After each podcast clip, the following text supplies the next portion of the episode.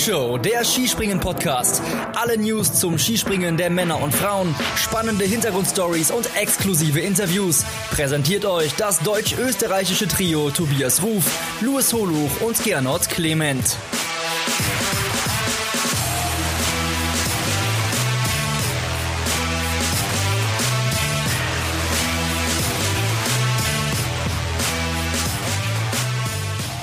Die Flugshow. Sie fliegt weiter und sie hat heute wieder ein picke-packe volles Programm. Wir müssen über einiges sprechen, über Sportliches, aber leider auch über Geschichten, die abseits des Sportlichen geschrieben wurden und die uns heute, ja, nicht so glücklich machen.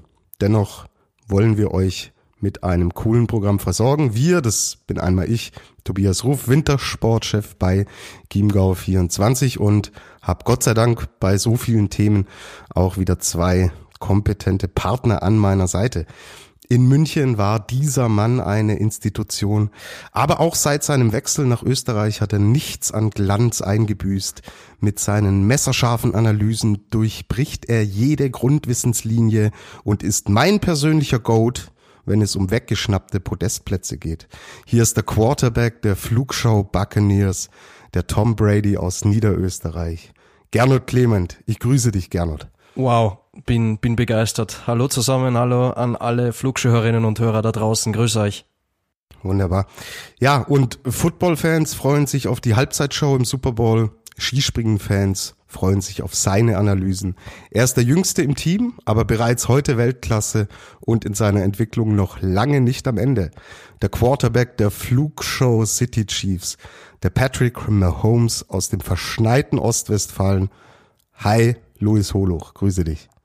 Servus Männer, Servus liebe Hörer und ich muss mich an dieser Stelle mal als absolute Football-Noob outen. Ich habe keine Ahnung von, von wovon du redest, aber ich freue mich sehr über dein Kompliment. Vielen Dank dafür. Dito, keine genau. Ahnung heute, von diesem Sport. Heute, heute ist Super Bowl. Es spielen die Tampa Bay Buccaneers mit dem Quarterback Tom Brady gegen die Kansas City Chiefs mit dem Quarterback Patrick Mahomes. Und ich habe euch quasi jetzt hier die äh, Hauptrolle eines der größten Sportereignisse der Welt zugeschrieben. Also da merkt ihr mal, welche Wertschätzung ihr eigentlich bei mir genießt. Und deswegen ja, dann spielen wir hoffentlich heute nicht gegeneinander, sondern miteinander, weil wir, das ist ja. ja der Sinn der Veranstaltung hier, habe ich gehört. Solange der eine dem anderen nichts wegschnappt, ist es stets ein Miteinander hier bei uns. So, heute ist Super Bowl, aber wir sprechen über Skispringen und ich habe es gesagt, wir haben ein volles Programm. Wir haben drei Skispringen der Damen in Hinzenbach gesehen und zwei der Herren in Klingenthal. Ja, und Hinzenbach hat doch sehr, sehr viele äh, Geschichten geschrieben. Deswegen fangen wir heute mit den Damen an und kommen dann später zu den Herren. Ja, ähm, eigentlich äh, hätten wir lustige, lustige, kuriose Geschichten vorne weggeschoben, aber es ist dann heute was passiert, das äh, uns doch etwas bestürzt zurücklässt. Ähm, Irin Maria Quandal, die junge Norwegerin, ist schwer gestürzt. Das sah sehr böse aus. Luis, da wird leider das Knie kaputt sein. Wie hast du es wahrgenommen, das, was heute passiert ist? Ja, ich muss dazu sagen, also bis sie die Landung quasi versucht hat zu setzen, ähm, fand ich den Flug wirklich sehr, sehr schön, wie man es von ihr eigentlich gewohnt ist. Und ich hatte auch so das Gefühl, dass sie die Landung diesmal im Griff hatte, was ja in dieser Saison auch ab und an mal schon ein bisschen wackelig bei ihr auch war. Ähm, aber dann hat das Knie einfach sofort nachgegeben und alle wussten, okay, es ist hier wirklich was passiert. Ähm, ich habe auch versucht, mit norwegischen äh, Kollegen schon zu sprechen, ob die ähm, schon was genaueres wissen. Also sie ist jetzt im, im Krankenhaus in Linz und wird dort untersucht. Äh, Stand unserer Aufnahme haben wir noch keine Diagnose. Ähm, aber es wird schwer davon ausgegangen, dass das Kreuzband und eben auch der Meniskus in Mitleidenschaft gezogen ist, äh, was natürlich automatisch das äh, Saison aus bedeuten würde. Und wer die Bilder gesehen hat, ja, dem bleibt eigentlich auch nicht viel Optimismus übrig. Sehr schade, weil ja, einfach eine tolle Springerin, auch mit einer, mit einer tollen Geschichte, wie wir jetzt erfahren haben. Also sie ist schon mit einer angeborenen Rückenkrankheit auf die Welt gekommen, die dann vor zwei Jahren quasi repariert wurde im Eilverfahren. Sie hat äh, 22 äh, Metallschrauben im, im Körper und zwei Metallplatten und da ist es eigentlich ein Wunder, dass die so tolle Leistungen imstande ist zu leisten. Und ja, deswegen hm, ja, ist, ist, ist der Eindruck dieses eigentlich sportlich so tollen Wochenendes nach diesem Sturz äh, leider Gottes sehr getrübt, muss man sagen. Ja, Luis, du hast jetzt eh schon alles dazu gesagt. Ich will nur einen kleinen Punkt ergänzen. Ähm, nämlich ich will schon Kritik äußern an der, an der Regie und an den Fernsehbildern generell, weil ähm, natürlich war es super, dass dann direkt weggezoomt wurde, ähm, dass man diese Bilder nicht von nächster Nähe sehen konnte. Aber als das dann plötzlich nochmal die Slow Motion von dem Sturz kam, dann habe ich mir gedacht, danke für nichts, Leute, weil genau diesen Sturz wollte niemand nochmal sehen. Absolut, bin ich bei dir. Kam mir auch ehrlich gesagt zu oft. Ähm, unsere Hörerin Rian Minini hat gefragt, war dieser Sturz absehbar? Ist eine extrem schwierige Frage. Also man muss dazu sagen, Eirin ist am Samstag in der Qualifikation schon mal gestürzt. Mm, es hat nur außer den Leuten, die den Live-Ticker verfolgt haben, niemand mitbekommen und ich habe mich dann schlau gemacht. Ich habe ähm, ähm, die Anniken Morg dann gefragt, die fürs norwegische Fernsehen co-kommentiert, auch eine ehemalige Springerin, die auch unseren Podcast hört. Deswegen schöne Grüße an der Stelle. Ähm, und sie meinte, dass sie ja, dass, dass, dass der Sturz vom, vom Bewegungsbild her ziemlich ähnlich aussah zu dem heute, nur dass Eirin äh, gestern halt eben zur Seite gefallen ist und nicht nach vorne. So gesehen könnte man schon sagen, ja, der war irgendwo absehbar und wir haben auch die ganze Saison irgendwie schon bemerkt, dass sie Schwierigkeiten hat, die Landung zu setzen. Äh, dass es dann aber so krass wird, das hat, glaube ich, keiner kommen sehen. Ähm, zumal Christian Meyer, der Trainer, ja in jedem Durchgang sogar noch für sie verkürzt hat, damit es eben nicht so weit geht. Ähm, ja, also deswegen, ähm, ja, Kurzfazit, also in der Schwere hätte man es sicherlich nicht kommen sehen. Ähm, das, was passiert oder das, dass sie stürzt, äh, damit musste man leider die ganze Saison über schon, schon irgendwie rechnen. Ich glaube, dass es aber trotzdem äh, eine zusätzliche Belastung für den Kopf ist, wenn man weiß, man ist zuletzt schon einige Male nicht wirklich gut gelandet, ähm, weil dann konzentriert man sich doppelt und dreifach drauf, dass man jetzt den Telemark setzt und man weiß genau, in solchen Momenten könnte es dann schief gehen. Also klar, dass der Sturz absehbar war, das kann man natürlich so nicht sagen, aber dass da schon eine gewisse Belastung mit dabei war im Kopf auch, weil man sich gerade bei diesem Sprung dann doppelt und dreifach konzentrieren will, um einen guten Telemark zu machen. Ähm, das kann natürlich auch nach hinten losgehen und ja, leider ist es halt nach hinten losgegangen heute bei ihr. Genau. Bleibt uns nichts weiter übrig an dieser Stelle natürlich gute Besserung, gute Genesung zu wünschen und zu hoffen, dass sie mit der ganzen Vorgeschichte, Luis, vielen Dank auch dafür, dass sie ihr Kämpferherz nicht verliert und sich auch von dieser extrem schweren Verletzung erholt. Es hat ja für sie im Endeffekt sportlich, hat sie schon auch daran angeknüpft, was sie uns in den letzten Wochen geboten hat und hat da einen Podestplatz für Norwegen im Endeffekt auch eingesprungen. Also sie ist beim ersten von drei Wettkämpfen auf den dritten Platz gesprungen und insgesamt hat Norwegen hier drei Podestplätze an drei Tagen ge äh, geholt. Auch Silja Opset hat ein tolles Wochenende mit zwei dritten Plätzen gesprungen. Maren Lündby, wenn sie springen durfte, dazu kommen wir gleich, ähm, war auch sehr konstant. Also klar, dieser Sturz trübt alles. Sportlich sind die Norwegerinnen, Luis, aber auf einem sehr guten Weg. Ja, das muss man definitiv sagen. Auch heute war es ja äh, gerade für Silja Opset keine einfache Situation, weil sie nach äh, Erin Maria Quandal eben an der Reihe war und wie sie damit umgegangen ist, wirklich, wirklich bemerkenswert und ähm, ja, Erin selbst, wie du sagtest, hatte auch eigentlich an sich ein gutes Wochenende und äh, Maren Lündby, ja, war die einzige, die nachhaltig unter diesem ja, nennen wir es mal Fauxpas äh, leiden musste, dass die Ski eben nicht mit äh, aus Oslo nach Frankfurt kam. Ähm, für die anderen, äh, die am Freitag ihre Ski vermisst haben, wurde Ersatz gefunden. Also äh, Thea Minjan Björset ist dann mit Ski von Chiara Hölzel beispielsweise gesprungen. Äh, äh, Anna Odine Ström hat sich Ski von Agnes Reich geborgt. Also auch da wirklich schöne äh, Solidarität auch unter den Athletinnen. Und bei Maren Lündby war das Problem zum einen die, die Skilänge, weil sie ja doch nochmal ein Stückchen größer ist als Athletin, also 1,74. Ähm, und dann springt sie aber noch ein besonderes Bindungssystem und deswegen ähm, ja ließ sich da am, größer als ich. am Freitag am, am Freitag kein, äh, kein Ersatz mehr auftreiben. Ähm, und ihr hätte man es wirklich gegönnt, dass sie jetzt endlich mal ihren ersten Podestplatz in der Saison einfährt. Das hat aber äh, noch nicht geklappt, aber ich denke mal mit äh, zweimal Platz fünf äh, kann sie dann am Ende auch äh, ganz gut leben. Genau. Also wer es nicht mitbekommen hat, die Springerinnen waren da, das Material war aber nicht da. Am ähm, als es am Freitag dann in die Qualifikation und in den ersten Wettkampf äh, ging, waren im Endeffekt die Ski einfach nicht da. Die sind dann, glaub, sind die Freitagabend gekommen, Luis, oder ähm, am Samstag, weißt du da? Nee, am, am Freitagabend noch. Also es war kurioserweise sogar so, dass die norwegischen Damen mit der Herrenmannschaft zusammengeflogen sind äh, aus Oslo nach Frankfurt. Ähm, in dem Fall die COC-Mannschaft, weil die nach Willingen gereist äh, sind. Aber auch bei denen gab es Springer, die keine Ski hatten. Also ist dann wohl ein nachhaltiges Versäumnis der Airline, äh, die wir an dieser Stelle nicht nennen werden, äh, gewesen. Und ja, so hat sich dann das Team schon am am Donnerstagabend, als sie angereist sind, noch erkundigt, ja, gibt es denn irgendeine Möglichkeit? Und so nach und nach hat sich das Puzzle dann ergeben. Nur wie gesagt, Maren Lündby ist dann am Ende leer ausgegangen. Genau. Kommt immer wieder vor. Es hat vor einer knappen Woche die deutschen Snowboarder erwischt, die in Moskau ihre Weltcups gefahren sind und auch da erstmal die Boards nicht da waren. Passiert leider immer wieder. Jeder hat schon mal mit einem verlorenen Koffer ähm, zu tun gehabt. Also mir ging es zumindest so, euch hoffentlich noch nicht, aber es äh, macht keinen Spaß. Vor allen Dingen, wenn man in äh, äh, Seoul für die Olympische Spiele ankommt. Draußen hat's minus 25 Grad, man selber nur einen Jogginganzug an, weil es in Deutschland 10 Grad hatte. Und dann ist dein Koffer weg mit allen Winterklamotten und du gehst zur Tür raus und merkst so, ha, ein bisschen frisch hier. Okay, das nur am Rande.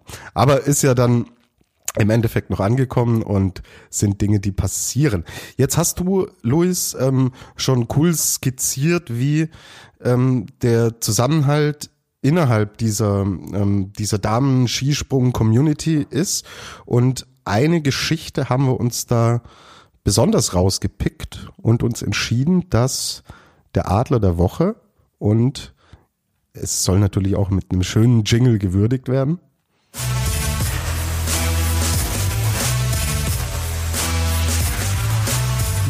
Die Flugshow präsentiert den Adler des Wochenendes diese Woche an wen geht, Luis?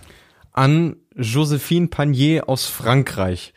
Denn auch die war ja bei dieser Leihe, Skileierei, beim Skiverleih kann man ja in diesem Fall tatsächlich sagen, voll mit involviert. Der Hinzenbacher Denn, äh, Skiverleih. Ja, der Hinzenbacher Skiverleih, äh, proudly sponsored by International Friends oder so ähnlich. Denn sie war diejenige, die Celia Opset ein paar Ski äh, ausgeliehen hat. Ähm, das war auf den ersten Moment gar nicht so einfach zu erkennen, denn sie haben es lustigerweise so gemacht, dass die Ski aus zwei unterschiedlichen Paaren zusammengestellt wurden.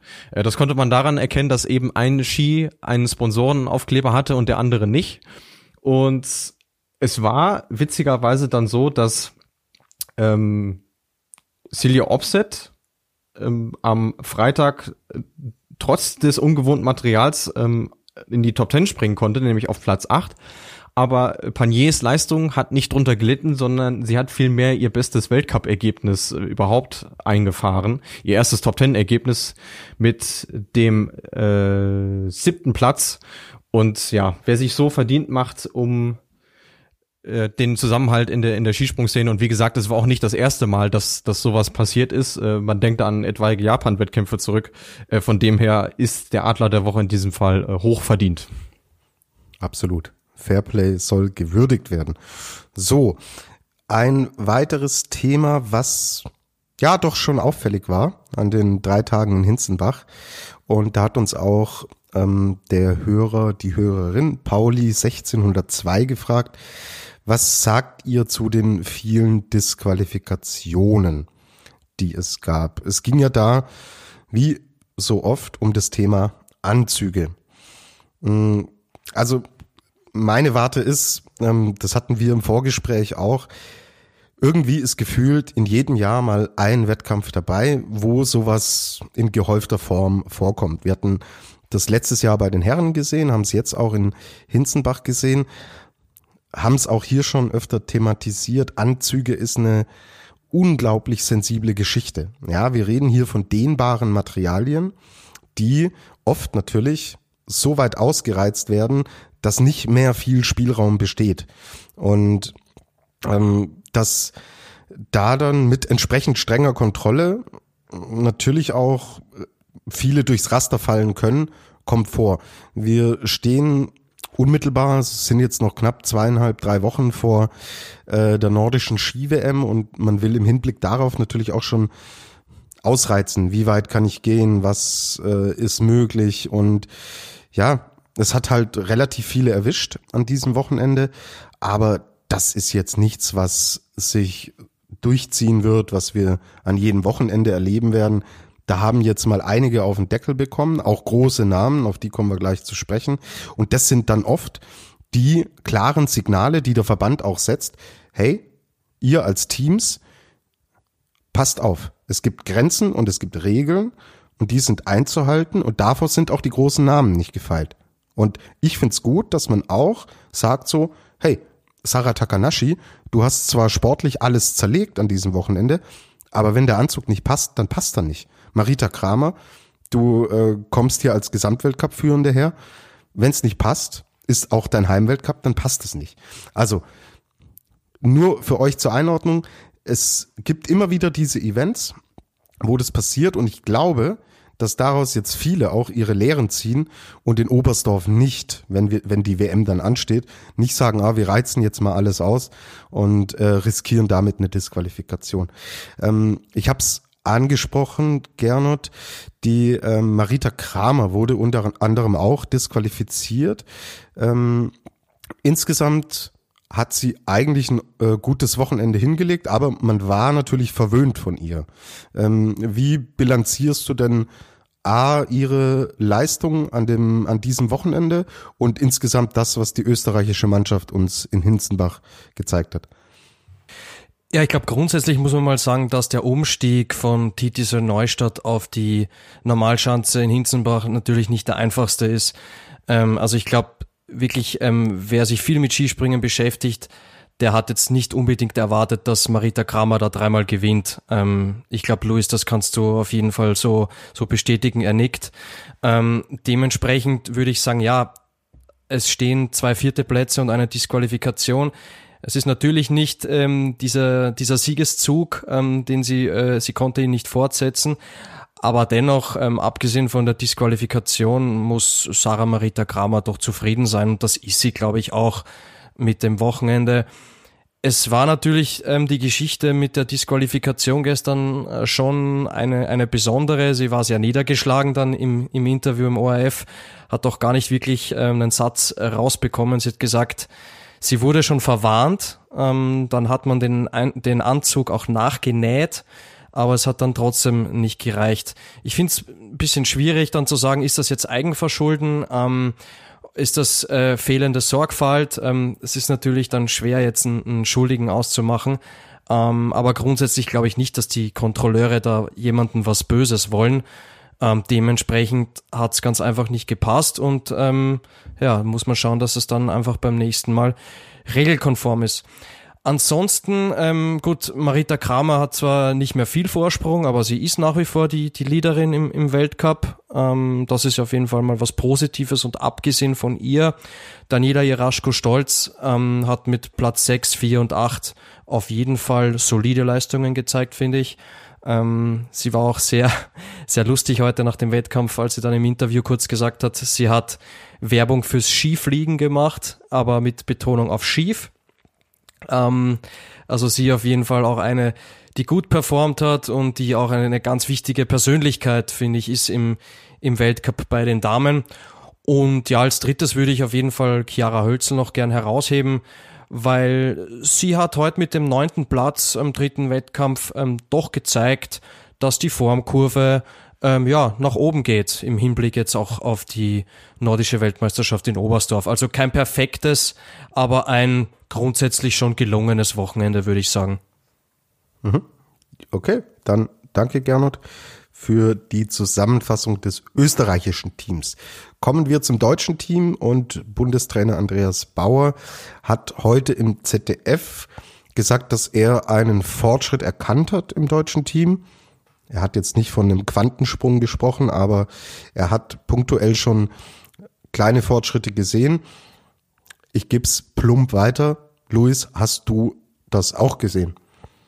Ähm, wenn man Stabilisation als Fortschritt einstufen möchte, dann würde ich dem Andreas Bauer durchaus zustimmen. Ja, also man kann schon sagen, dass dass sich grundsätzlich zumindest die drei Springerinnen, äh, über die wir uns ja hauptsächlich unterhalten, sprich Katharina Althaus, äh, Anne Robrecht und an diesem Wochenende logischerweise auch Karina Vogt, ähm, dass die ihr Niveau verfestigen, sprich Katharina Althaus beißt sich jetzt in den Top Ten fest, ähm, Anna Robrecht äh, kratzt an den Top Ten an einem guten Tag, ähm, fällt aber auch selten aus den Top 20 raus.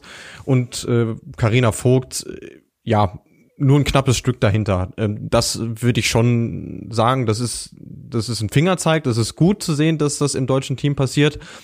Was allerdings die Athletinnen dahinter angeht, äh, da tut's mir leid. Also bis auf Agnes Reich jetzt am Sonntag, wo auch nur der erste Sprung gut war, ähm, sehe ich da keinen Fortschritt. Also äh, Juliane Seifert hat sich dreimal nicht qualifiziert. Also das ist im Vergleich zu TTC Neustadt, was ja auch schon nicht gut war, äh, ein Rückschritt. Und Luisa Görlich hat nur am Samstag punkten können. Ähm, ja, da muss man sich dann auch beim Deutschen Skiverband doch ein bisschen mehr leider Gottes von den Damen erwarten. Absolut. Und es kam die letzten Jahre immer mehr und es sind einige am Start. Die Ergebnisse sprechen ein bisschen für sich und ich glaube, das sind leichte Parallelen auch zu den Herren, über die wir danach noch sprechen dann an manchen Stellen zu erkennen.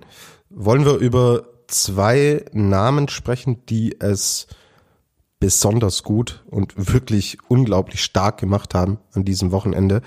Und ich will mit Sarah Takanashi beginnen.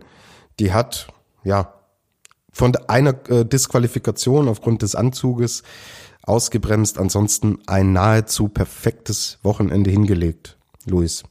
Ja, so ist es. Ähm, sie hat etwaige Rekorde ausgebaut, also vor allem natürlich ihren eigenen äh, Weltcup-Rekord an, an Siegen. Also steht jetzt bei 59, auch eine Zahl, die völlig wahnsinnig ist eigentlich. Ähm, und das bei jetzt 152 Starts, wenn ich richtig liege. Also ein Drittel ihrer Springen hat sie gewonnen, das ist schon Wahnsinn. Und äh, zwei Dritteln stand sie auf dem Podest. Ähm, und jetzt auch in Hinzenbach, das war jetzt ihr, ihr achter Tageserfolg bei insgesamt äh, 17 Springen. Also auch da kann man nicht von Zufall sprechen. Ähm, und vor allem, wie sie heute im Finaldurchgang, wo sie ja wirklich nochmal unter Druck gesetzt worden ist, äh, von den Springerinnen, die vor ihr dran waren, wie sie da bei 92,5 Metern in Telemark reinknallt mit vollster Überzeugung äh, spricht äh, dafür, dass ja sie im Grunde genommen wieder sehr nah an ihrer alten Form ist, ähm, die sie ja zu ja, zu den Erfolgen vergangener Tage definitiv geführt hat.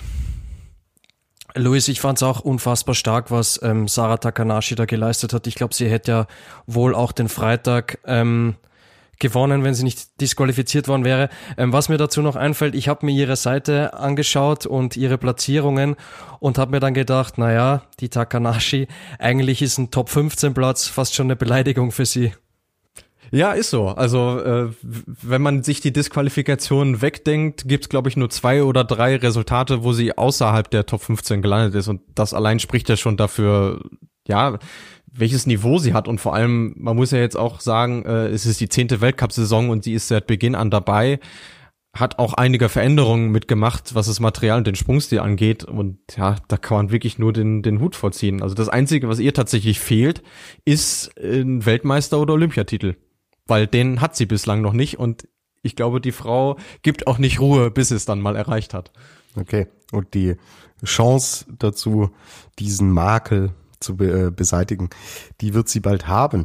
Ja, Sarah Takanashis äh, tolles Wochenende führt dazu, dass sie inzwischen Dritte im Gesamtweltcup ist mit 426 Punkten. Marita Kramer führt mit 460.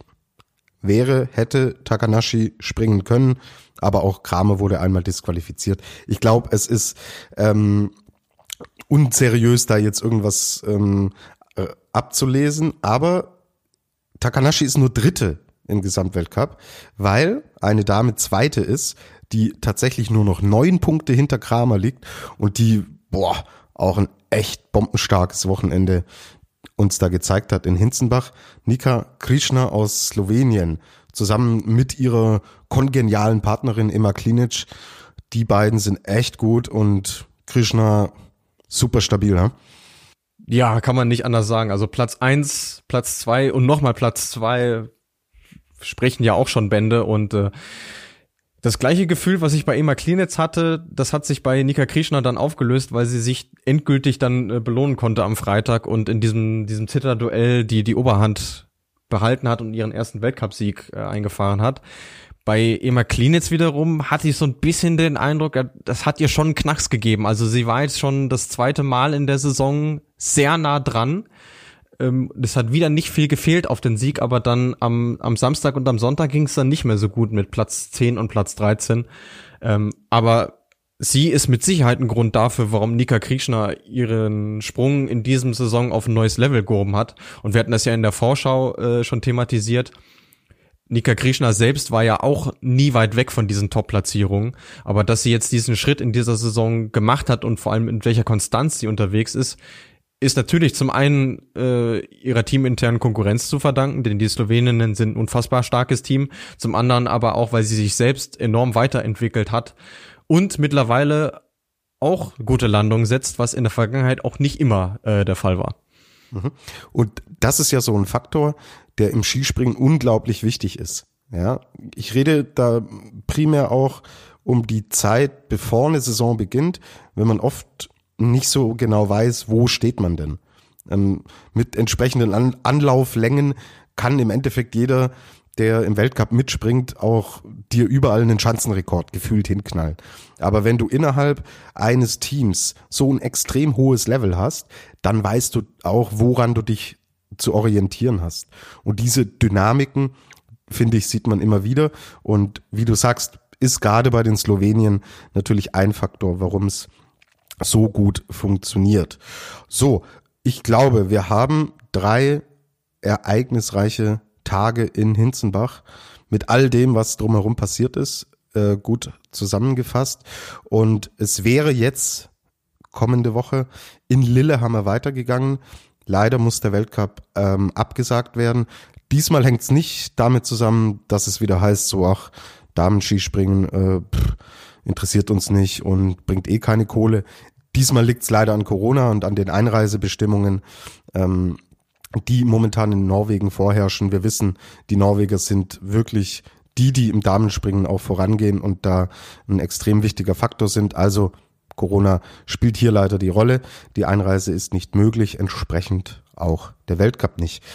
Jetzt wäre vor der nordischen Ski-WM in Oberstdorf dann in Ruzhnov in Rumänien noch ein Weltcup angesetzt. Luis, ganz sicher ist das aber noch nicht, oder ob der stattfinden kann. Ja, und das hat in dem Fall nichts mit Corona zu tun, sondern in dem Fall mit dem Wetter. Also anders als jetzt bei uns im schönen Ostwestfalen ist es in Rumänien nicht wirklich zapfig. Und äh, wir haben heute ein paar Bilder von der Schanze gesehen, wo ja fast gar kein Schnee drauf lag. Ähm, es soll jetzt aber die Nächte ja, Anfang dieser Woche soll es knackig kalt werden und wie man hört, soll das jetzt auch im Laufe der Woche noch entschieden werden, ob es denn stattfindet. Wäre schade, wenn nicht, denn dann fallen nicht nur zwei Damen-Weltcups aus, sondern auch noch das einzige Mixteam springen im äh, Weltcup und auch ein Herren-Weltcup. Dementsprechend äh, drücken wir unseren Freunden in Rumänien da die Daumen, dass es noch geht, denn äh, auch die sind ein toller Ausrichter und äh, geben sich immer Mühe und äh, so eine Normalschanze im Herren-Weltcup hat ja auch immer was, wie ich finde, mal ein bisschen Abwechslung. Ja, kann man nur die Daumen drücken, dass es sich da noch ausgeht, wie der Österreicher sagt. Genau, und Luis, du hast erzählt, ähm, Ostwestfalen versinkt im Schnee. Dann würde ich sagen, mach die Schubkarre voll, ab nach Rumänien und schön die Schanze präparieren. Ja? Ich wollte es gerade sagen, Tobi, an alle Hörerinnen und Hörer, die sich gerade in Ostwestfalen befinden oder da wohnen, packt eure Schubkarre, haut ein bisschen Schnee rein und ab nach Rüschenhof. Genau, und wenn wenn's ihr in Niederösterreich äh, vorbeikommt, packt's den Clement ein und nehmt ihn mit. So. Genau. Alles klar. Ich helfe euch beim Präparieren. Chips, so viel es geht.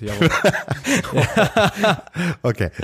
So, Zeit Pause. für eine Pause. Absolut. Wir machen eine Pause und kommen dann zu den Herren, die in Klingenthal gesprungen sind. Bis gleich.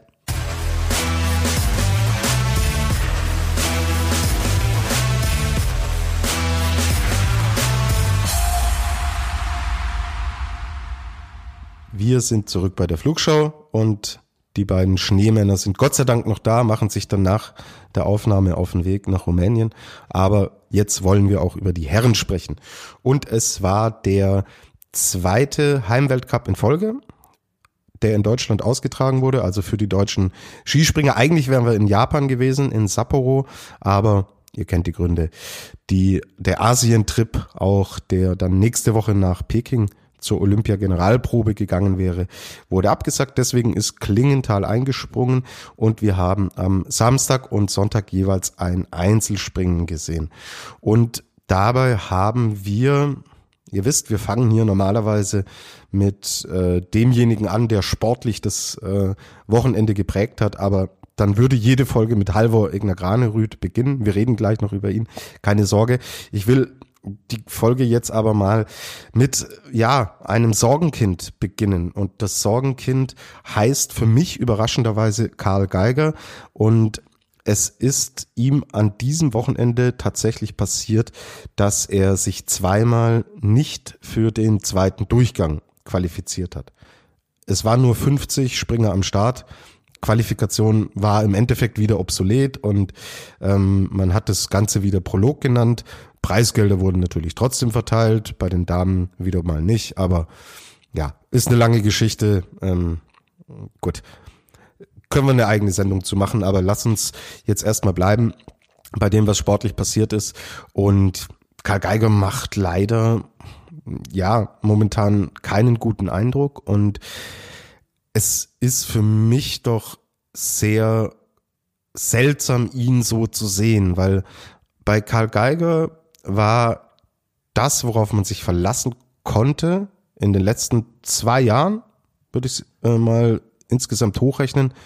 Karle hat immer abgeliefert. Wenn er sich super wohl gefühlt hat auf einer Schanze und wenn alles gepasst hat, war er immer ein Kandidat für die Top 3, wenn nicht sogar für den Sieg. Wenn er sich nicht so wohl gefühlt hat auf einer Schanze, wenn er mal nicht das große Windglück hatte, konntest du trotzdem davon ausgehen, der Karle mach dir die Top 10, wenn es mal schlechter läuft, die Top 15. So, es kann sich immer mal ein Wettbewerb ausgehen, wo dann echt alles zusammenkommt, dass du den zweiten Durchgang verpasst. Passiert. Haben wir letzte Woche drüber gesprochen, ist schon vielen Springern passiert in dieser Saison.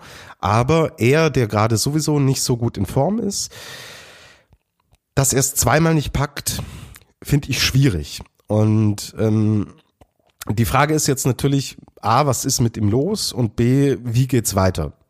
Was ist mit ihm los? Die Anfahrtzocke passt nicht. Er kommt nicht in den stabilen Absprung, den es braucht, um sein Flugsystem so in Gang zu bringen, damit er seine gewohnte Leistung im Endeffekt runterbringt. Ja, jetzt denken sich viele, ja gut, in die Hocke gehen ist ja immer die gleiche Bewegung.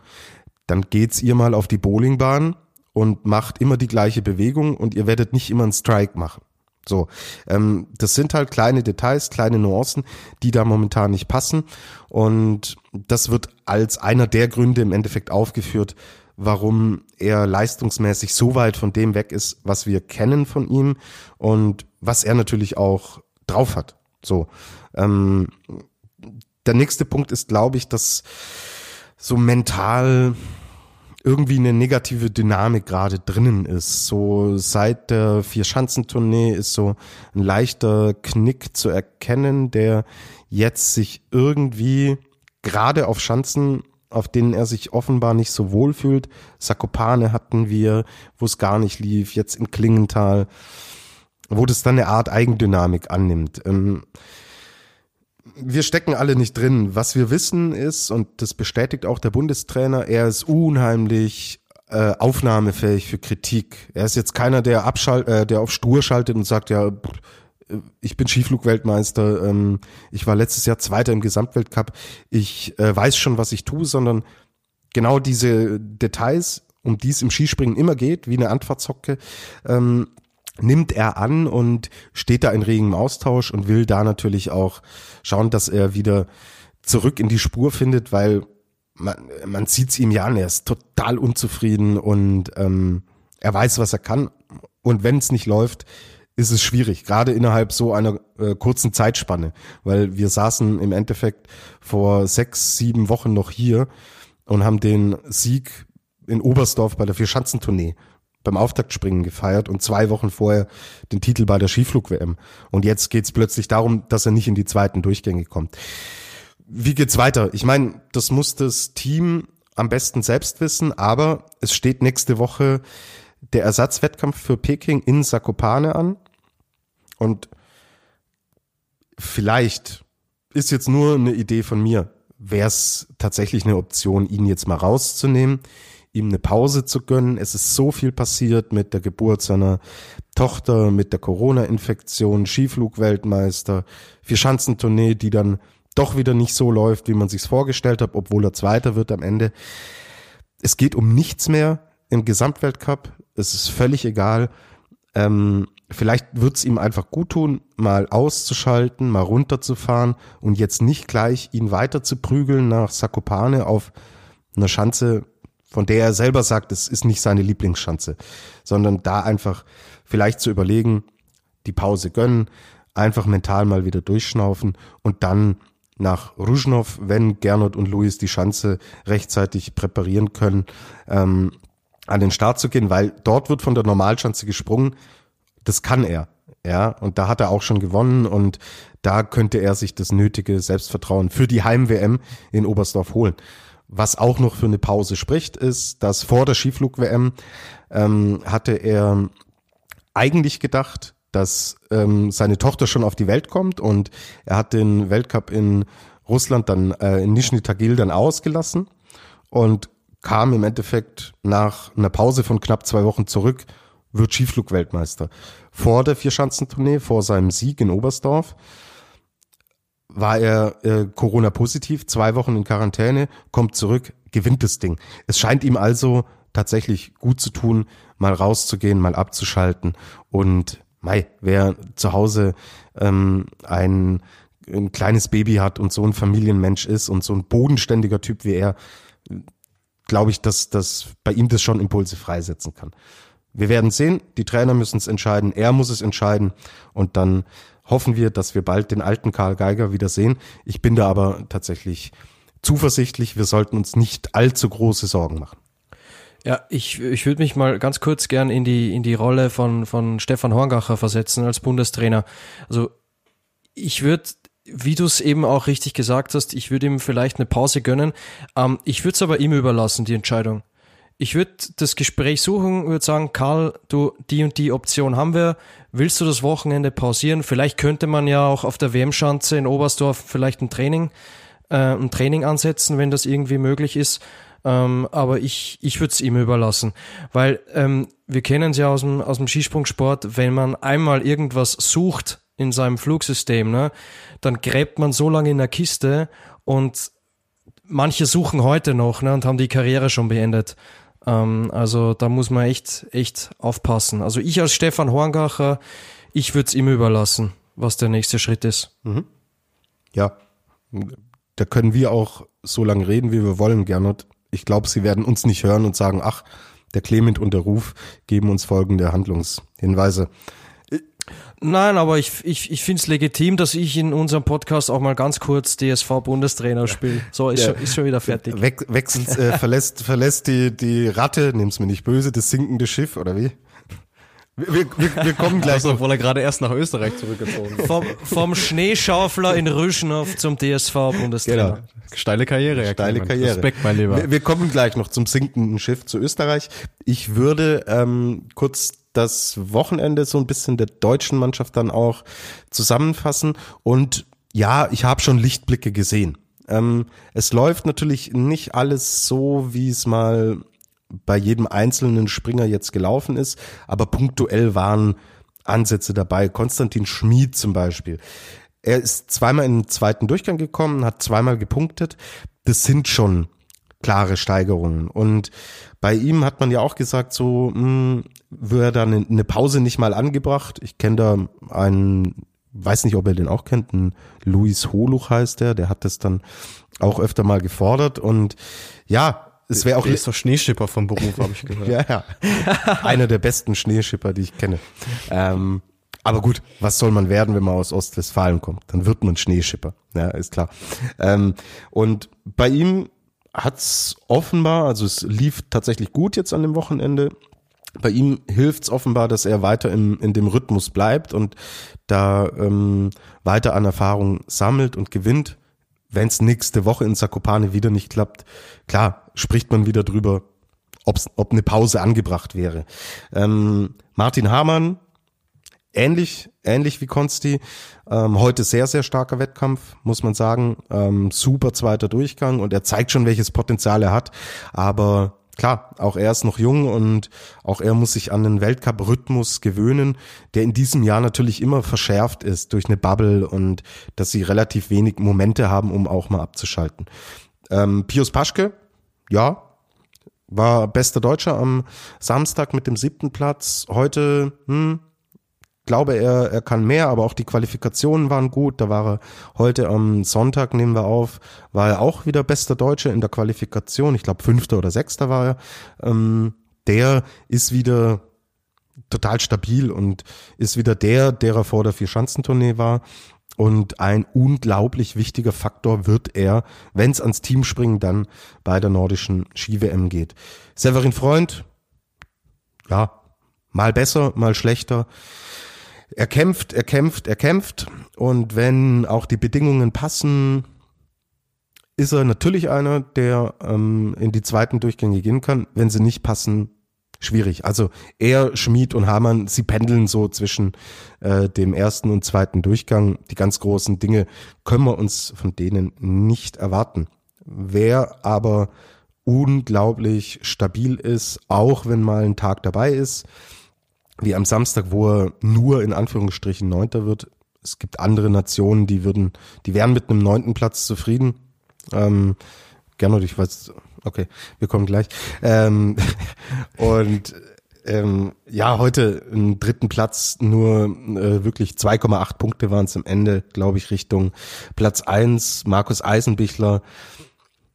Er ist, er ist schon voll da. Er ist selber äh, sein größter Kritiker äh, Interviews mit ihm legendär und ähm, er scheut da auch nicht vor Worten, die ich jetzt hier im Podcast nicht wiedergeben will.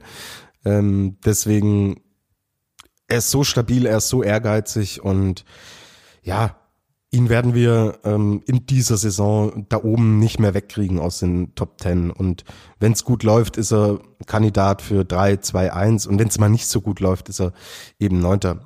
Er gefällt mir gut. Er ähm, ist stabil und macht inzwischen, ja, heute wird er Dritter, ist aber klar zu spät am Tisch. Das heißt, wir haben bei ihm immer die Option, wenn wirklich alles mal 100 Prozent aufgeht, kann er auch mal wieder ganz nach vorne springen. Und ich finde die Energie super, die er ausstrahlt und deswegen kann man bei ihm tatsächlich ein gutes Wochenende attestieren. Unsere Stammhörerin, die Lea, vom äh, Instagram-Channel Markus Eisenbichler Best hat uns gefragt, kann der Eisei den Granerüt in der Gesamtwertung noch abfangen? Luis, du schnaufst schon.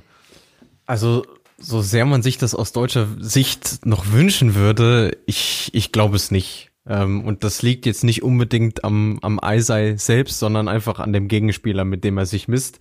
Denn äh, der Kollege Granerüth hat es ja an diesem Wochenende auch unter Beweis gestellt, dass er derjenige ist, den es zu schlagen gilt.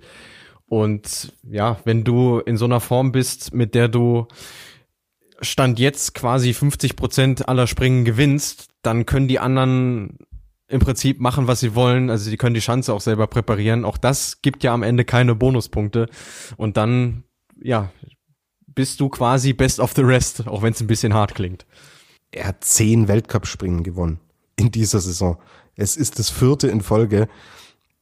Egal welche Schanze, egal welche Bedingungen, er knallt die Dinge runter.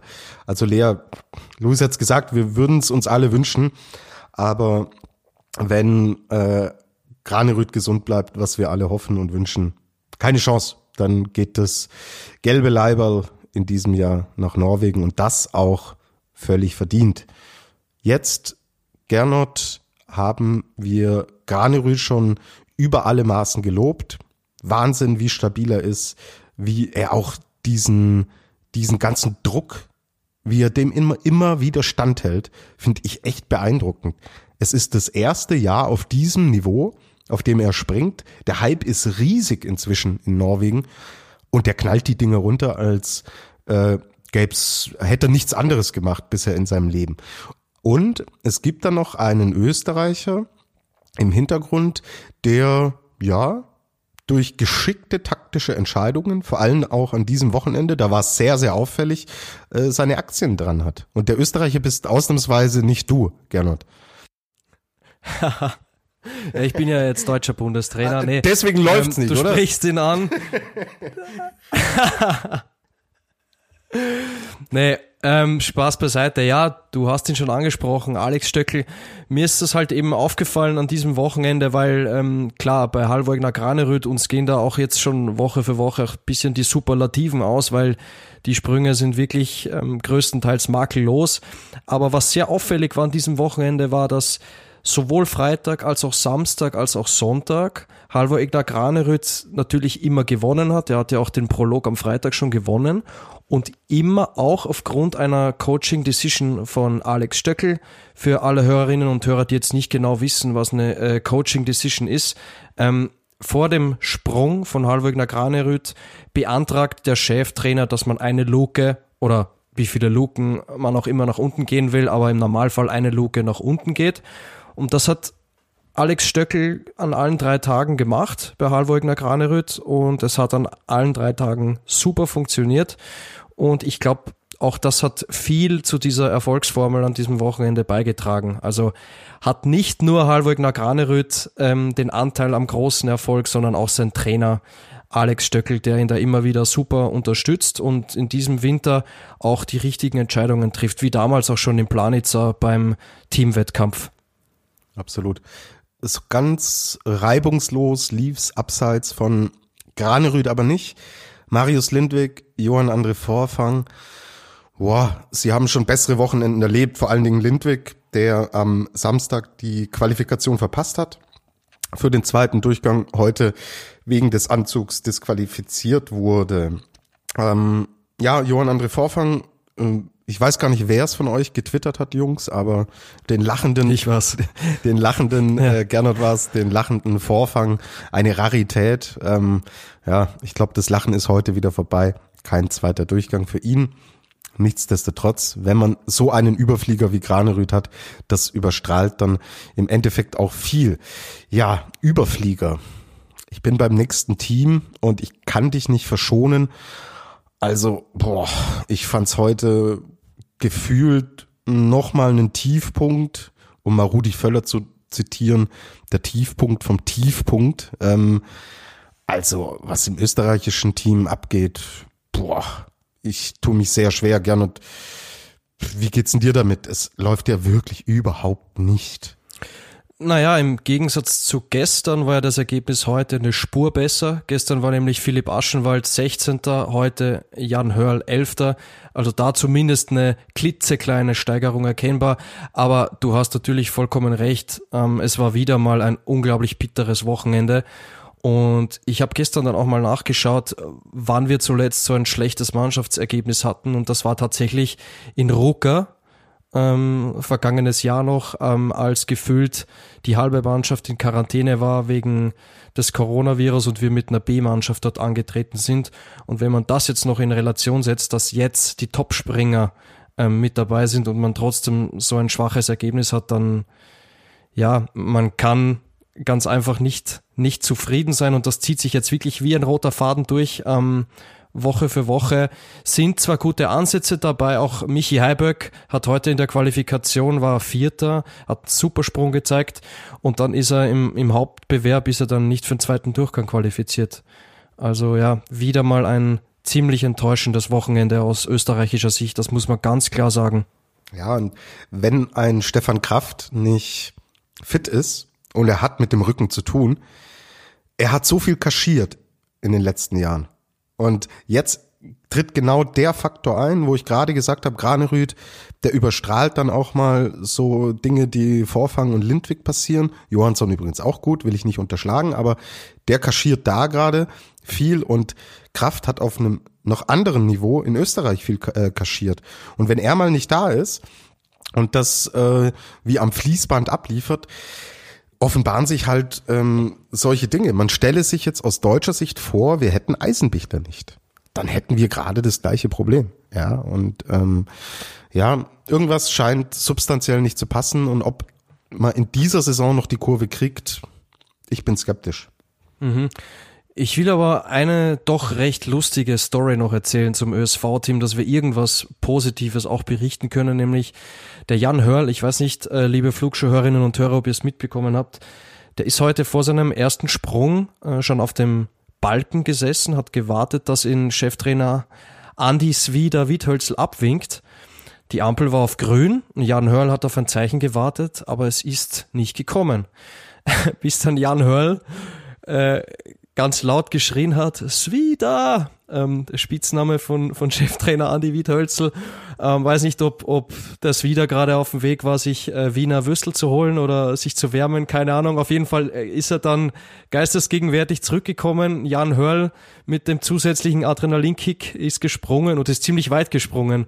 Ähm, also das hat dann anscheinend ihm diese Zusatzmotivation verliehen, dass man dann doch so weit springt. Ja, schön, dass der Herrenweltcup jetzt auch seinen Roman Kirov-Moment hatte. Finde ich gut. Genau. Das war der russische Trainer, den es. Äh, wo wo, wo war es, Luis? Elf mir? In Ljubno. Ljubno. Und der, der ist wieder, der ist halt ja. clever, der weiß, wenn man Wiener Würstel bei einem Ski-Weltcup holen will, da muss man sich beeilen, weil es da manche gibt, die da, da richtig vorne wegbrechen. Ja. Jetzt, jetzt habe ich dich schon nachgeahmt, Tobi, weil ich habe gerade Wiener Würstel gesagt und wir in Österreich sagen ja eigentlich Frankfurter. Ja also, gut, du bist, du bist deutscher ich, Bundestrainer. Ich, ich bin immer noch, also, ich bin immer noch Deutsch, halb bisschen Deutscher, das, das, das merkt man schon. Ja, Aber wir, wir haben noch was, wir haben noch was Positives zu berichten, bevor ich das vergesse. Nämlich, wir haben ja auch die zweite Liga, den COC, den Continental Cup. Und ja, wenigstens da gab es was sehr Positives zu vermelden, nämlich da hat Ulrich Wohl genannt, ähm, der ÖSV-Adler alle vier Springen in Willingen gewonnen. Also das soll auch noch ganz kurz erwähnt werden, auf jeden Fall. Ja, und wer solche Ergebnisse erzielt, auch wenn es in Anführungsstrichen nur der COC ist, why not? Kannst ihn durchaus auch mal reinschmeißen Richtung Weltcup. Jetzt haben wir, ich weiß, ich war zu den Slowenen oft ein bisschen bös hier, aber sie haben mir auch sehr, sehr viel Angriffsfläche geboten. Aber da tun sich zwei Namen gerade, äh, ja, sie kristallisieren sich raus und Boa Pavlovcic, erstes Mal am Podest am Samstag in seiner Karriere überhaupt und heute gleich nachgelegt mit dem zweiten Platz am Sonntag. Dazu ein Angela Nischek, der ja die ganze Saison über schon der konstanteste ist und auch ein Domen Preutz, der heute stark war, leider dann auch disqualifiziert wurde, aber endlich mal wieder auch gezeigt hat, dass was vorangeht. Luis, ähm, so langsam kommt was in Bewegung, ist mein Gefühl. Ja, aufs Team gesamtbezogen muss man das definitiv äh, schon sagen. Und ich meine, äh, Lanischek haben wir die gesamte Saison über aus unserer Generalkritik ja rausgenommen. Also er war das, was Stefan Kraft bei den Österreichern in dieser Saison leider Gottes eben nicht ist. Also er ist derjenige, der vorangeht und die Top-Resultate erzielt. Und bei Pavlocic verfestigt sich mehr und mehr so der Trend, dass der auf den Schanzen, die seinem Flugstil einfach einfach liegen, dieser slowenischen Flugschule, dass er da super zurechtkommt. Also äh, wir hatten Ruka, wo er das erste Mal unter die Top Ten gesprungen ist ähm, dann war er auch beim Tournee-Auftaktspringen, ah nee, in Engelberg war es, Entschuldigung, in Engelberg war er auch unter den Top Ten. Letztes Wochenende in Willingen schon mit dem vierten Platz sehr nah dran, was auch eine astreine Fliegerschanze ist. Und jetzt äh, nochmal in Klingenthal mit seinen ersten beiden Podestplätzen. Ähm, ja, super mit anzusehen. Macht doch wirklich Spaß, dem Jungen zuzuschauen. Also der äh, steckt voller Leidenschaft und haut sich äh, immer oben raus. Das Einzige, was er jetzt eben halt noch noch umsetzen muss, das ist jetzt äh, die die Aufgabe, die ihm äh, Cheftrainer Holuch dann mit auf den Weg gibt, ist, dass er eben das auch auf Schanzen bringt, äh, die ihm jetzt nicht so liegen. Und äh, da sind wir nächstes Wochenende in Zakopane gleich auf einer solchen. Ähm, wenn er es denn allerdings schafft, dann haben die Slowenen zwei Spitzenspringer, die auch im Hinblick auf die nordische Ski-WM noch sehr wertvoll werden könnten. Mhm.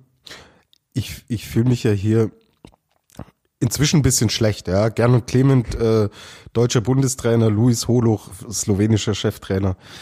Ich schau mal, äh, vielleicht sucht ja Kasachstan oder oder ähm, oder Italien noch jemanden. Ja, ähm, ich ich höre mich nach der Auf, äh, Aufnahme mal um, welcher Cheftrainer ich nächste Woche bin. Äh, der Hörer Dade 1896, der sich auch regelmäßig meldet, könnt ihr übrigens auch über Social Media. Wir freuen uns immer über Fragen. Hat eine Frage gestellt und die habe ich mir auch aufgeschrieben vor der Aufnahme.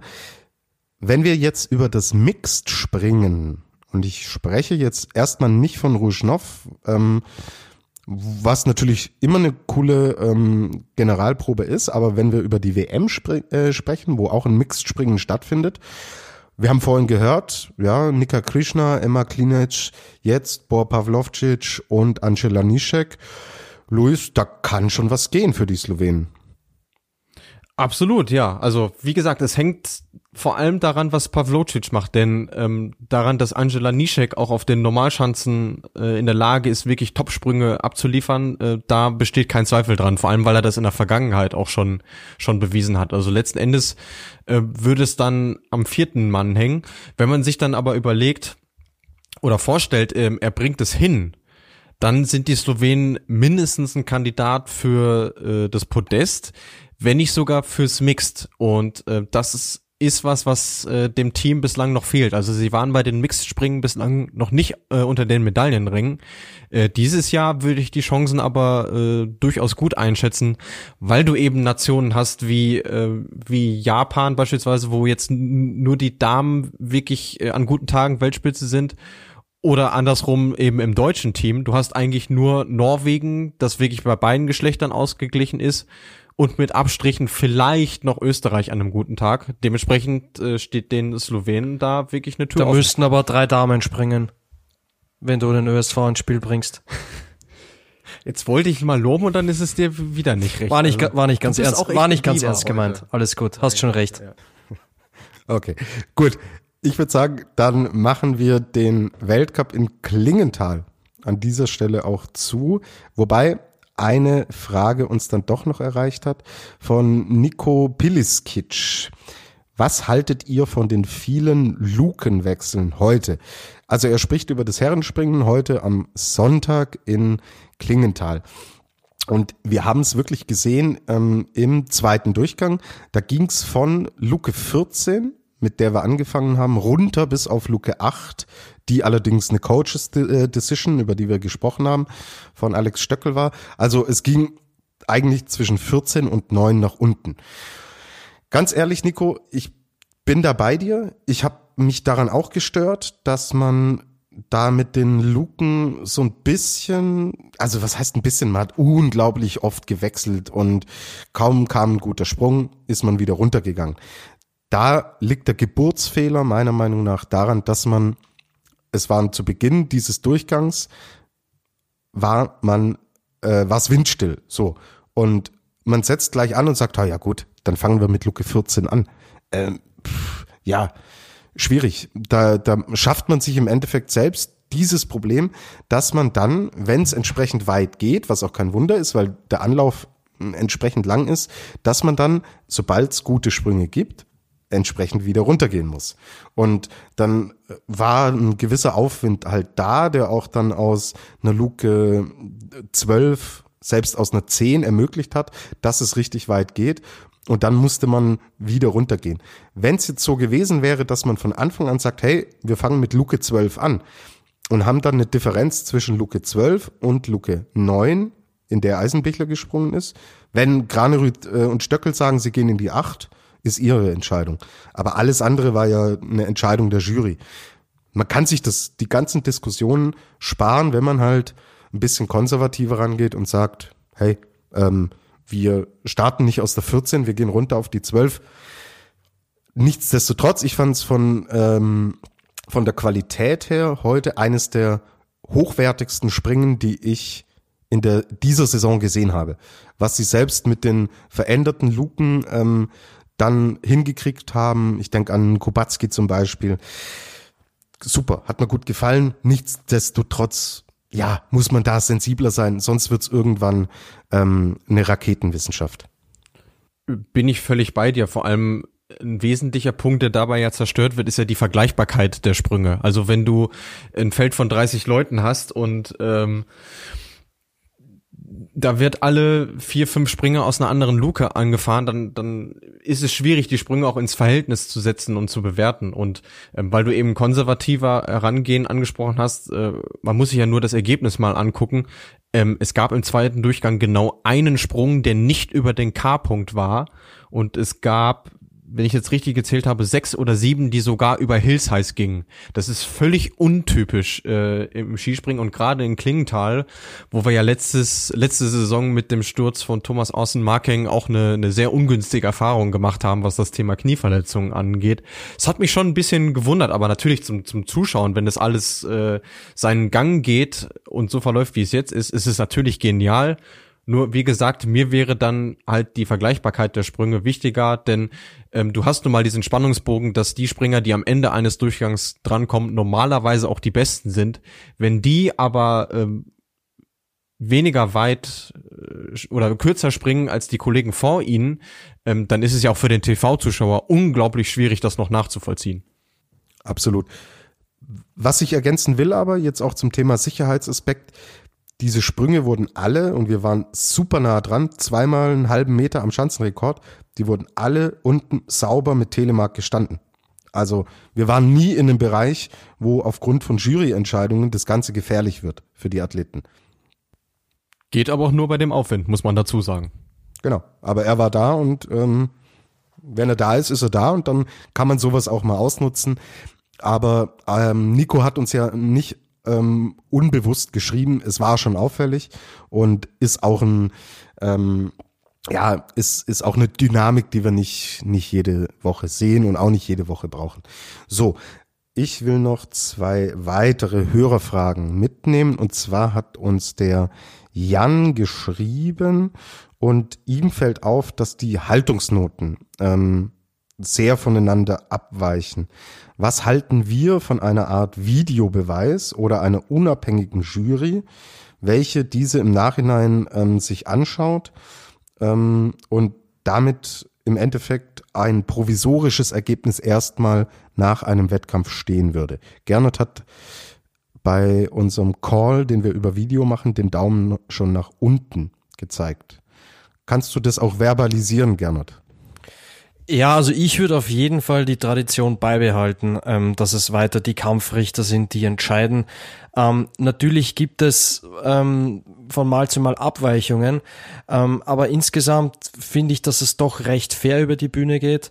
Und ja, es ist auch ähm, ein gewisser Anhaltspunkt, der dann auch dazu führt, dass man ein Gesprächsthema hat beim Thema Skispringen. Und wenn dann alles über den Computer gesteuert wird, ähm, dann glaube ich, fällt eine ganz, ganz wichtige Komponente weg äh, in diesem Skisprungsport. Deswegen, also ich bin auf jeden Fall ein Gegner davon. Ich will, dass weiter die Kampfrichter in den schönen Türmen sitzen und die Sprünge bewerten. Aber das natürlich ab und zu, ich mir auch denke, das ist zu wenig oder der bekommt zu viel Haltungsnoten. So geht's mir natürlich auch. Luis, deine Meinung? Ähm, ja, würde ich mich gerne und erstmal grundsätzlich äh, anschließen. Vor allem ähm, ist ja das Problem, wenn der Jan das schon andeutet, äh, eine unabhängige Jury. Also wie willst du das denn, wie willst du das denn bewerkstelligen? Also klar, man kann jetzt sagen, okay, in der Formel 1 gibt's diese Stewards, ähm, die auch losgelöst von ihrer Nationalität irgendwie versuchen sollen, das äh, zu argumentieren. Aber da haben wir genau den Fall, den Gernot gerade angesprochen hat. Auch da gibt's jedes Rennwochenende Gesprächsstoff über irgendwelche Strafen, die vielleicht, vielleicht auch nicht gerechtfertigt sind, wie dem auch sei. Und vor allem ein zweites Problem ist ja, ähm, du machst den Sport damit kaputt, wenn du sagst, ja, okay, wir machen jetzt erstmal ein provisorisches Ergebnis und drei Stunden später gibt's dann das offizielle Ergebnis der Zuschauer möchte doch, wenn das Springen vorbei ist, dass er weiß, wer erster, zweiter, dritter ist. Und das war ja auch genau der Grund, warum in der, Norweg in der nordischen Kombination beispielsweise irgendwann die Gundersen-Methode eingeführt wurde, weil früher gar keiner wusste, wer denn jetzt nach dem Zieleinlauf eigentlich gewonnen hat oder äh, wenn der Lauf vor dem Springen war. So, deswegen, ähm, ja, bin ich da dagegen, vor allem weil es das Ganze auch nochmal in die Länge ziehen würde. Ähm, und wir hatten letztes Wochenende in Willingen ein Springen, das Freunde für einen Durchgang zwei Stunden gedauert hat. Ähm, dann müssen wir es nicht noch weiter ins Extreme treiben. Ja, und der Luis und ich, wir sind komplett überarbeitet und Jan, wenn wir dann noch zwei bis drei Stunden warten müssen, bis das offizielle Ergebnis steht, dann wird's nicht besser und dann brauche ich einen Hundesitter, ja, weil irgendjemand muss mit der Gerti ja auch nach draußen gehen. Also, es ist ein klassischer Fall davon, dass solche ähm, Bewertungen im Sport im Endeffekt dann auch dazugehören. Es sind fünf die beste, die schlechteste Note wird gestrichen. Da schafft man natürlich schon ähm, eine, eine, gewisse, eine gewisse Regulierung innerhalb dieses Segments und was man glaube ich auch dazu sagen muss, weil wir natürlich ähm, sehr viel über den Fußball und Videobeweise sprechen. Ich höre eigentlich nie Athleten, die nach einem Springen sich hinstellen und sagen, ich bin nur Sechster geworden, weil mich die Haltungsrichter so schlecht benotet haben. Ich weiß nicht, wie es euch geht. Ich höre das nicht. So, klar denkt man sich manchmal, hm, das ist jetzt von der Benotung her aber ein bisschen komisch, aber dass sich jemand hinstellt und sagt, so, das ist ein fundamentales Problem und wir müssen da radikal ansetzen und irgendwas verändern, höre ich weder von Trainern noch von Offiziellen noch von den Athleten selber. Und solange wir so einen äh, Status haben, dass die Beteiligten, die dies unmittelbar betrifft, da nicht äh, fundamental was ändern wollen, müssen wir nicht künstlich an irgendwas rangehen, was seit Jahrzehnten letztlich funktioniert. So, zwei weitere Fragen. Warum wurde Evgeny Klimov suspendiert? Fragt uns Lea 12-01. Luis, du hast irgendeine eine offizielle, ein offizielles Statement vom russischen Skiverband, glaube ich, gefunden, ja? Genau, da äh, wurde dann schlicht und ergreifend gesagt, dass es eben eine, eine Trainingszusammenkunft des russischen Teams gab, an der äh, Jewgeni Klimov äh, einfach nicht teilgenommen hat, sondern lieber äh, einen russischen äh, Landeswettbewerb gesprungen ist. Also ähm, dementsprechend wurde er dann jetzt für das Wochenende in Klingenthal äh, aus dem Team genommen soll sich aber nur um eine kurzfristige Maßnahme handeln. Also man munkelt, dass er nächstes Wochenende in Sakopane dann schon wieder äh, dabei ist. Ein, ein klassischer Denkzettel, so würde ich das mal nennen. Okay. Und dann hat uns noch eine Frage von Haflinger 18 erreicht. Wie ist der Spitzname Eisei entstanden? Also der Spitzname von Markus Eisenbichler. Ja, oft sind die simpelsten Fragen die besten und ich muss zu meiner Stande geschehen, ich bin da blank ich habe euch vorher gefragt, ihr seid es auch. Wenn ihr, liebe Hörerinnen und Hörer, es wisst, schreibt's uns, dann werden wir es nächste Woche hier mitteilen. Ansonsten, ich äh, fahre mal meine Kontaktfühle aus und die, wer in Rosenheim wohnt, der wohnt nicht weit weg von Siegsdorf, der Heimat von Markus Eisenbichler. Ich werde es schon herausfinden. Ist eine Challenge für mich, die nehme ich in Angriff und ja, die, die Jungs haben ja jetzt eh zu tun. Ja, also Evgeny Klimov äh, möchte ich noch loswerden. Vielleicht ist der ja schon auf dem Weg nach Rumänien zum Schneeschaufeln. Also vielleicht ist das der eigentliche Grund, dass er suspendiert wurde. Und zum Thema Eisenbichler, dass ich da auch noch was Kluges beisteuern kann. Vielleicht liebt er ja das Rührei zum Frühstück. Eisei. Das wäre jetzt so, so meine Theorie. So, ähm, das war mein letzter Auftritt in der Flugshow, weil ich muss mir sehr viel anhören, aber es gibt auch für mich Grenzen. Ja. Ach, komm, und, und das, Rühr, das Rührei zum Frühstück. weißt du, weißt du, wenn du jetzt kreativ gewesen wärst, hättest du gesagt, ähm, dass er mal Schneeschippen in Ruschnow war, um eine Schanze zu präparieren und er musste sein Rührei dann draußen in Schnee und Eis verzehren und es war dann ein Eisei. Aber jetzt habe ich eine Idee. Wir können ja die, die Sache weiterdrehen. Wir oh können Gott. ja unseren Hörerinnen und Hörern zur Aufgabe geben, dass sie uns ihre Theorie schreiben, wie dieser Spitzname entstanden ist, wenn dir meine Theorie schon nicht gefällt. Ja, finde ich gut. Und als Gewinn gibt's dann die Seite mit zwei Medaillen von der Saisonvorschau gemalt von Gernot Clement. Ganz genau. Und ein Zehnerpack Bio-Eier von mir aus Niederösterreich.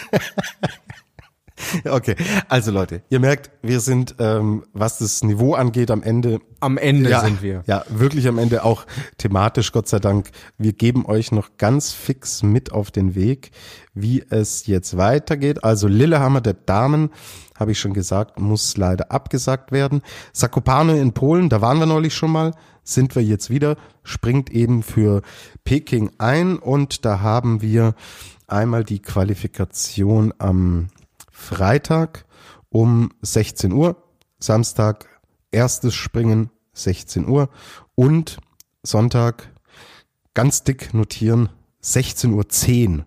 Warum auch immer das zweite Springen.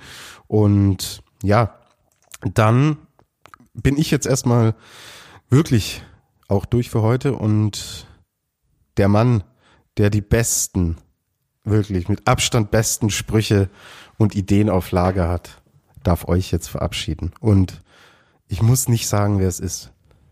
Ja, liebe Flugschauerinnen und Hörer, ich möchte mal aufrufen, also wenn ihr wirklich eine tolle Theorie habt zum Spitznamen von Markus Eisenbichler, schickt uns die gerne. Ihr könnt uns jetzt nämlich auch per E-Mail erreichen, nämlich unter flugshowpodcast at Da könnt ihr uns auch jederzeit eine Anfrage schicken und bis dahin fliegt soweit es geht, schöne Woche und tschüss.